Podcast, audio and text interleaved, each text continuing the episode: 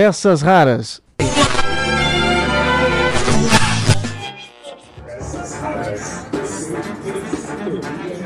Olá, tudo bem? Eu sou Marcelo Abud, seu podcaster radiofônico, e estou de volta com nossas peças raras. Esta semana tem novidade no ar. É isso mesmo, no Olá Curiosos, programa que dá continuidade ao sucesso do Você é Curioso, que era levado ao ar na Rádio Bandeirantes e onde eu estou completando 10 anos de participações. Agora, em vez do Interferência, em que falávamos sobre a história do rádio, vamos estrear, aliás, já está no ar, o Hoje Pode, hashtag Hoje Pode, um quadro em que vamos destacar a evolução do podcast no Brasil. É isso aí, no primeiro episódio, que você pode conferir tanto no canal do Guia dos Curiosos no YouTube, procurando pelo quadro Hoje Pode, ou então no nosso YouTube do Peças Raras, ou ainda no blog Peças Raras, nós conversamos com um dos primeiros jornalistas a acreditar e incentivar o podcast no Brasil. É o Guilherme Werneck e os bastidores dessa conversa, ou seja, o bate-papo na íntegra, é o que você vai ouvir neste episódio do Peças Raras.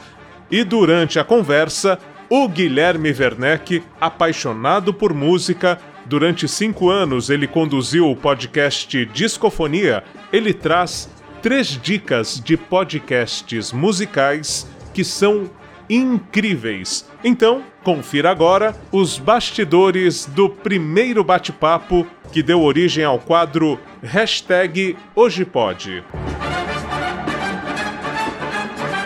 Guilherme, eu conheci você pelo link do Estadão. Para mim foi a referência quando começou-se a falar em podcast no Brasil. Eu queria saber o quanto que você está envolvido nessa história e como é que você se deparou com o podcast, se você lembra, qual foi a primeira então, vez que isso aconteceu? Eu lembro, é, bom, eu, eu, era um dos editores do Link, né? Fui ali junto com o Ricardo Anderaldo e Contável Dias, a trinca ali de primeiros editores do Link, né? Era um projeto para quem não sabe, não era exatamente só um caderno de tecnologia, né? era um caderno no Estadão, um caderno no Jornal da Tarde, um programa na Rádio Eldorado e um site com uma rede social é, que na época era maior do que o Orkut, né? assim, é, e daí que foi matado, inclusive, porque o Estadão decidiu colocar CPF na rede social e daí não deu certo. Mas o link era esse projeto 360, né? E justamente é, eu fiquei sabendo, eu vi uma matéria no New York Times de um ex-VJ da MTV, que foi o cara que inventou os podcasts, né? Que tinha feito essa coisa nova. E aí estavam começando a surgir esses programas de rádio indies no, no, no, mundo da internet. E aí eu fui justamente falar, bom, vamos falar como é que é essa história de podcast, como é que faz e como é que ouve, exatamente esses dois infográficos. E aí eu falei, bom, como é que faz? Então vou fazer. Comprei um microfone daqueles de headsets vagabundos de telemarketing, fui para o meu computador e fiz um podcast. E, e pra, justamente para testar como é que é, como é que você faz o RSS, como é que você faz todas essas coisas. E criei o Discofonia, que era um, um podcast de música, que isso era 2005, e eu fiz o Discofonia até 2010. Ou seja, fiquei cinco anos fazendo é, esse podcast, ao, ao mesmo tempo tinha o programa do Link na Eldorado e tal. É, e aí, obviamente, entrei nesse mundo. Éramos poucos no começo, né? E aí esses poucos se juntaram, porque a gente, principalmente nós que tínhamos, que, que gostávamos de fazer podcasts musicais tocando música, a gente tinha um problema com o ECAD. E aí, até puxado pelo Ricardo Macari e pelo Billy Umbella, Gui Leite também estava na época, é, a gente se juntou e fez a Abrapod, que existe até hoje, né, a Associação Brasileira de Podcasters, que uh, foi justamente para a gente fazer uma negociação com o ECAD, porque a gente passou a pagar o ECAD e não tinha mais problema de direitos autorais. Coisa que ninguém mais se preocupa eu hoje. Eu lembro né? na época, é, é a ABPOD, né, né, Guilherme? ABPOD, desculpa. Isso, eu lembro na época que eles é, conseguiram um acordo, a gente pagava em UFIR, acho que eram 30 UFIRs, eu não sei mais o que, é unidade fiscal de referência. É, era uma, era uma unidade, né, que dava, sei lá, era isso, era tipo 30 reais por mês. Pois é. e tocava a música que você quisesse, né? É, foi muito legal isso. Daí a associação continuou, né? E curiosamente, há um, um ano, dois anos atrás, já o Bolsonaro eleito, no, prim, no primeiro 31 de março do Bolsonaro eleito, o presidente da, da ABPOD fez um post louvando a ditadura e etc. E aí eu, que estava muito distante desse mundo, fui chamado pelos fundadores da BPOD para a gente destituir esse cara, falar que ele não podia falar em nome da associação defendendo a ditadura e etc. E aí a gente fez uma intervenção, destituiu esse cara e, e instituiu uma nova diretoria. Isso me botou em contato com essa turma toda do, do podcast. A gente tem um grupo no WhatsApp dos, dos podcasters raiz hoje em dia. Que legal, que legal, que bacana. Quem são esses podcasters brasileiros que estão no grupo? Ah, eu acho é, o Sérgio Vieira, tinha o Alessi, tinha aqueles meninos do, do, que faziam na Itália um podcast que era Café. É, daí tem o Billy Umbella, tem o Ricardo Macari. É, é, é, uma, é uma turma grande. A Jane, é, que inclusive estuda podcast na, na universidade também. É, é uma galera dessa, dessa do começo, uma galera muito legal. É, o, o seu Ed lá nos Estados Unidos também, que faz o Guilherme. Ou seja, é uma galera muito realmente. Quando eu comecei a fazer podcast, a gente tinha tipo cinco podcasts no Brasil, entendeu? Não era, não era essa coisa que é hoje, né? E aí, beleza? Eu sou o Ricardo Anderaus e esse é o Link, o único programa que você ouve aqui na Eldorado, lê no Estadão e no Jornal da Tarde e clica 24 horas por dia no endereço www.link.estadão.com.br. Guilherme Werneck seus incríveis podcasts. Oi, Anderaus, beleza aí no Brasil? Beleza, Gui. Tô curtindo a amplidão desse estúdio que é todinho meu, com o Fabiano Pantanal e você na Índia. Mas e aí, Guilherme? Apesar de estar tá viajando, você conseguiu garimpar o diretor de podcast do Link para trazer as novidades para os nossos ouvintes? Sim, nessa semana eu vou falar do Peças Raras, se o podcast é uma forma de transposição do rádio para a era digital, o Peças Raras faz o caminho contrário, usa a tecnologia digital para falar do rádio. O podcast foi criado pelo Marcelo Abud, aí de São Paulo, e como ele mesmo explica, a sua paixão pelo rádio começou cedo, mas exatamente no berço. Para manter o bebezinho calmo, a mãe do Marcelo ligava o rádio para ele pensar que alguém estava falando com ele. O caso é que o menino viciou no aparelho e hoje conta no seu podcast os momentos mais marcantes do rádio em sua vida. É uma espécie de história pessoal do rádio brasileiro. Pode ouvir, que é bem legal. Boa! Vou escutar sim. link.estadão.com.br Sua vida digital, segunda no Estadão, quinta no JT e 24 horas por dia na internet. Perfeito, com certeza. Muito bom. E, bom, você tinha na, na, Eldorado, você falou desse projeto 360, né? E na Eldorado você tinha ali, junto com o Ricardo Anderaus, o Boletim do Link. E uma das missões do Boletim do Link era justamente os incríveis podcasts do Guilherme Werneck. Como é que surgiu é. essa ideia de apontar não só no rádio, mas tinha também no próprio caderno? Você falou da rede social. Né? Exatamente. Né? É, a, gente, a gente criou um cadastro de podcast no, no link, né? É, a gente queria fazer essa cena crescer. A gente achava que isso era uma, uma cena de mídia independente muito interessante, como está se provando ser hoje em dia, né? É óbvio que tem players maiores. Naquela época a gente, basicamente no Brasil, o agregador era, era o iTunes da Apple. Você tinha dois ou três agregadores para outros sistemas operacionais. E a grande graça do iTunes é que você conseguia ouvir os seus podcasts no iPod, né? Você baixava com, com XML.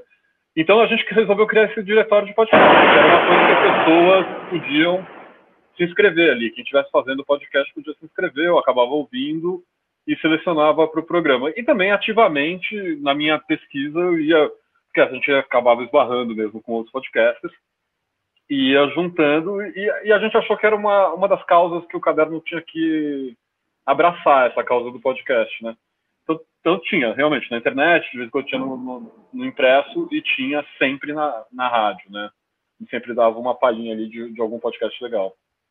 Você tem notícia de algum podcast daquele período que você tenha indicado e que ainda esteja no ar, que tenha ficado esse tempo todo? Peças raras? Peças raras teve algumas idas e vindas, mas continua. Mas além desse, você sabe de algum outro? É, eu, eu acho que, que vários tiveram idas e vindas, né? É, eu, não, eu não lembro assim de cabeça. Porque eu acho que mesmo do Billy, que está no ar, tal, mudou, foi, foi de vários jeitos diferentes. Nossa, tá caindo o mundo aqui. Desculpa, ouvinte. é, mas eu não lembro assim exatamente de um título que esteja desde essa época intocado até agora, sabe? Guilherme, é, a sua formação, você é apaixonado por música e você tem essa questão com a tecnologia. Qual que é a sua formação e a ligação que une esses dois pontos? Bom, eu, eu sou jornalista de formação, né? Eu estudei jornalismo e filosofia é, sempre fui um apaixonado da cultura, né? Então eu acho que o que, o que liga é o jornalismo, né? Eu sempre atuei nessa, nessa área é, jornalística, principalmente nos últimos anos, muito mais nos bastidores do que na frente, ali fazendo produtos, hoje em dia com empresa. É, né, eu tenho, eu tenho a, a, Bravo, hoje em dia é editada pela, pela minha editora, junto com a Helena Pagnoli. Mas eu sempre fui um jornalista, então eu tive no Estadão, tive na Folha, fui diretor de geração da Trip, fui da MTV, fui da Abril. Então a minha formação é essa. E, e muito cedo, na verdade, quando eu estava na Folha ainda como, como editor é, da Ilustrada, eu era editora adjunto da Ilustrada, a, o Cássio, que era o meu editor, e eu, a gente teve uma conversa falando que a, a internet ela tinha virado também um campo de cultura, que a gente tinha que olhar para a internet é, e fazer uma cobertura da internet como a gente fazia de literatura, como a gente fazia de TV, como a gente fazia de cinema. E aí eu comecei a me interessar. E com esse trabalho aparecendo no Ilustrado foi que eu fui chamado para essa equipe ali pioneira do Link. E realmente no Link eu, eu, mergulho nessa coisa da tecnologia como eu nunca tinha mergulhado, na internet e, e etc. Depois eu volto um pouco, vou ser diretor de redação de revista em papel, mas mesmo assim, na Trip, depois eu, eu assumo a, a, diretoria digital de Trip TPM, esse núcleo de digital, e daí eu só passo a trabalhar em digital. Eu saio da Trip, volto para o Estadão Aí só para criar produtos, ou seja, eu fui eu criei o primeiro, desenhei, né? É, junto com outras pessoas, obviamente, mas é, era sob minha responsabilidade o primeiro iPad do Brasil para notícias, entendeu? Um projeto que fiz junto com o Pedro Dória, que é incrível, assim, que, com a Casas, que é, que é uma empresa espanhola também super legal. É, e fiz um monte de apps, um monte de, de, de coisas. Depois fui para a MTV, continuei trabalhando com digital na Abril fui diretor de estratégia digital de mais de 50 revistas, até abrir a minha editora, né? E então a minha, o meu eu venho pelo jornalismo, entendeu? Eu venho, eu venho justamente da imprensa escrita, por incrível que pareça. Perfeito. Mas eu sou um curioso, né? Então eu sempre usei novas mídias e isso significa você usar canais, né? Que é vídeo, canais de áudio, canais diferentes, né? Você falou e a de... música é uma coisa que me acompanha, não tem jeito. Maravilha. Então, vamos fazer, vamos voltar aos tempos do Guilherme Werneck e seus incríveis podcasts. Eu queria que você selecionasse três super incríveis, fantásticos podcasts de música para quem está nos acompanhando. Não. Legal. Eu, eu vou indicar tem um, podcast muito legal, você, você acha nas principais plataformas, Spotify, é, iTunes e tal, que é o, o Sabe Som, do Thiago França. Para quem não conhece, Thiago França é do Metá Metá, é um saxofonista, tem um trabalho solo muito legal. É, e, é, e é um desses podcasts para nerd, né? Para quem realmente gosta de, de descobrir as coisas, de, de ir atrás tal. Um outro que eu acho muito legal aí, porque eu sou aficionado por vinil, é o som do vinil do Charles Gavin, o ex-Titã, é, que também está em todas as plataformas. É basicamente ele falando sobre os bastidores de grandes discos, assim, Olá, tudo bom? Eu sou Charles Gavan e sejam todos muito bem-vindos ao podcast do Som do Vinil, o meu programa de entrevistas no canal Brasil. Aqui a gente resgata e investiga as histórias da produção de discos essenciais, discos importantes da música brasileira, dos clássicos aos mais recentes. É isso aí. Inscreva-se e acompanhe todas as nossas novidades. Boa audição para todo mundo. Eu acho incrível. E para quem é mais indie, eu, eu super recomendo o, o podcast do TMDQA, né? Eu tenho mais discos que amigos, que tem entrevistas, notícias, discografias e, e tem sons bons. Agora eu vou te falar que para ouvir música mesmo, é, eu hoje em dia eu, eu, ouço mais rádio online do que podcast, entendeu? Por exemplo, meu programa está hospedado no DubLab. Eu, eu tenho vários dos meus colegas da DubLab que eu amo. Tem uma rádio inglesa que chama Resonance FM, que tem o programa Adventures of Modern Music. Para mim é uma bíblia, que eu ouço sempre. É, é, eu acabo indo mais para rádio online, não, não sei porquê. E, e tenho ouvido muitos podcasts para notícias, para comentários, para coisas políticas, para outros. Eu tenho gostado mais desses podcasts falados, sabe? Mais do que eu, ouvindo.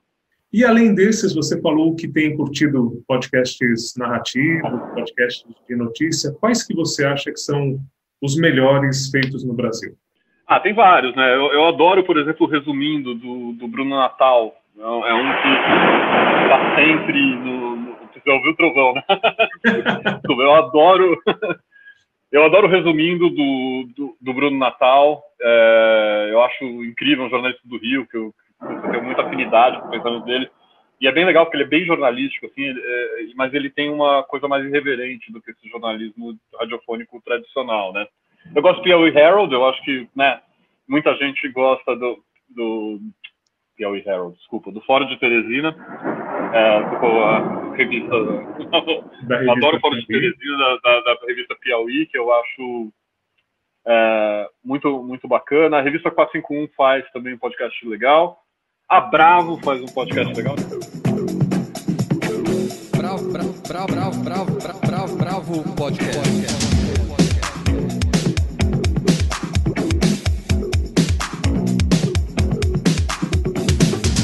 Olá, bem-vindos ao podcast da Bravo. Eu sou Guilherme Werneck e esse é aquele podcast com a redação inteira, menos o Andrei Reina, que está viajando, está em Teresina fazendo uma matéria, então estamos aqui.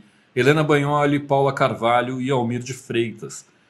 Hoje a gente vai falar do Chico Buarque, que ganhou o prêmio Camões. A gente está um pouco parado agora, deve voltar nos próximos meses, mas a gente faz um podcast sobre cultura também falado, é, muito bacana. A gente fez um outro podcast que eu acho que vale. Tem uma plataforma nova de podcast chamada Aurelo, a gente fez algumas coisas para eles. E, e, na Aurelo a gente tinha um programa que chamava Maravilhas Contemporâneas. A gente chamava sempre duas pessoas para debater um tema mais a fundo, assim, que é bem legal. Obviamente que temas de cultura, né? Porque eu sou publisher da Bravo. Então, arte e cultura é meio, meio que a coisa que eu mais cubro, né?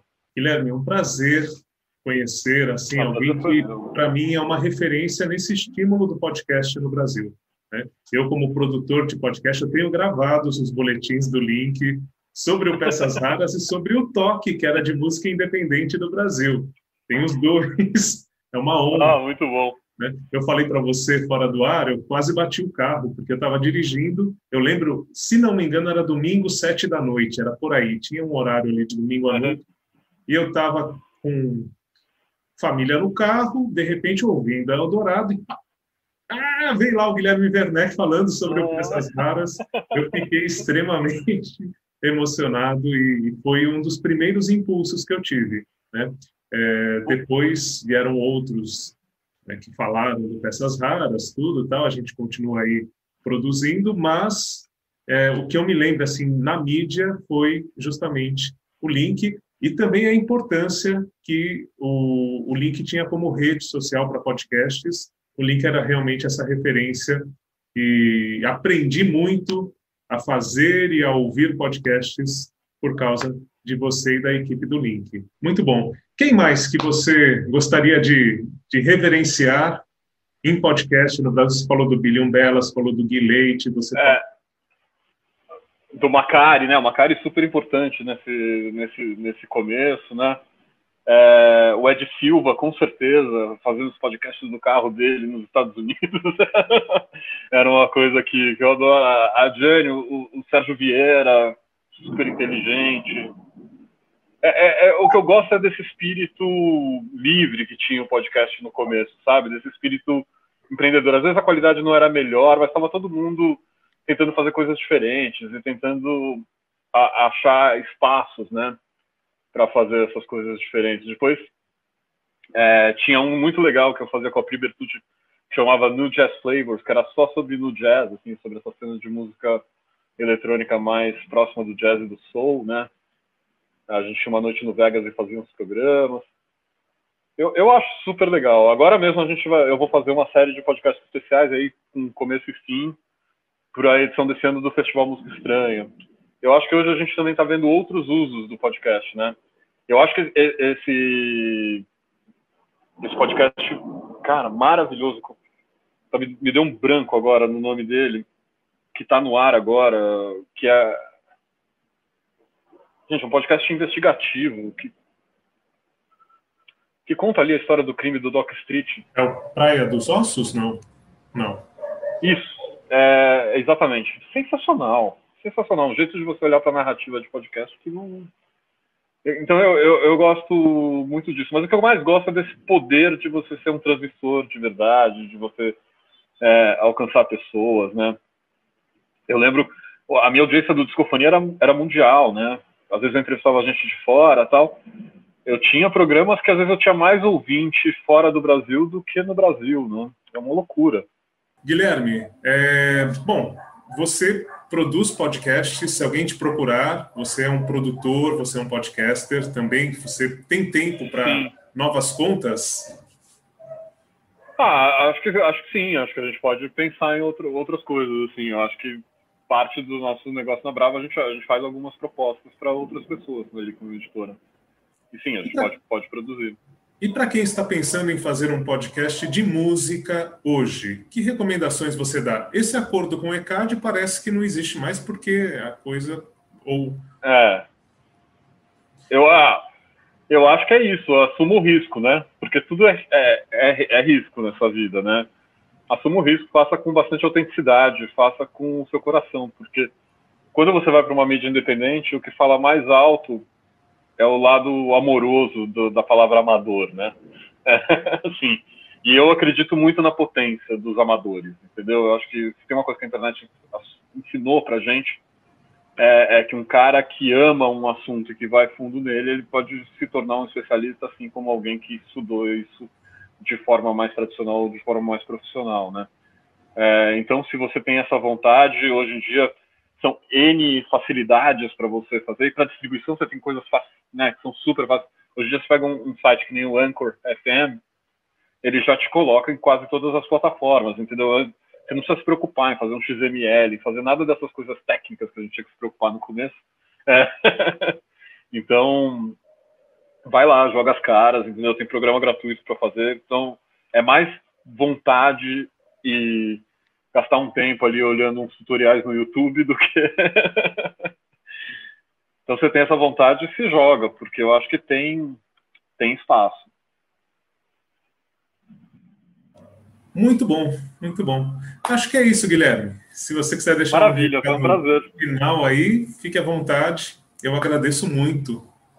Bom, é, ouça os programas, ouça o podcast da Bravo, ouça o das Totas, veja as coisas da Bravo eu acho que é o melhor que eu posso dizer. A gente está em todas as redes, é fácil de achar. Maravilha. Muito obrigado. Fique Muito bem. Agradeço. Fique em casa e ouça podcast. Esse é o nosso lema. Exatamente. Nesse momento. Obrigadão. É, bom pandemônio, bom pandemônio para todos. É isso aí. Um grande abraço. Até a próxima. Valeu.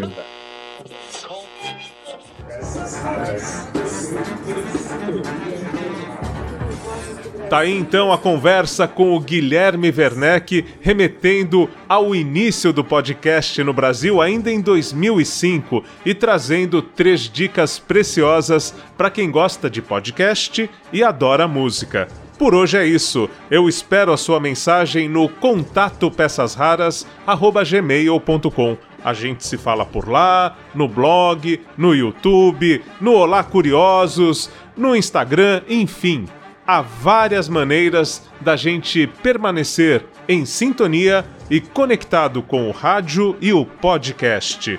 Um grande abraço e até a próxima!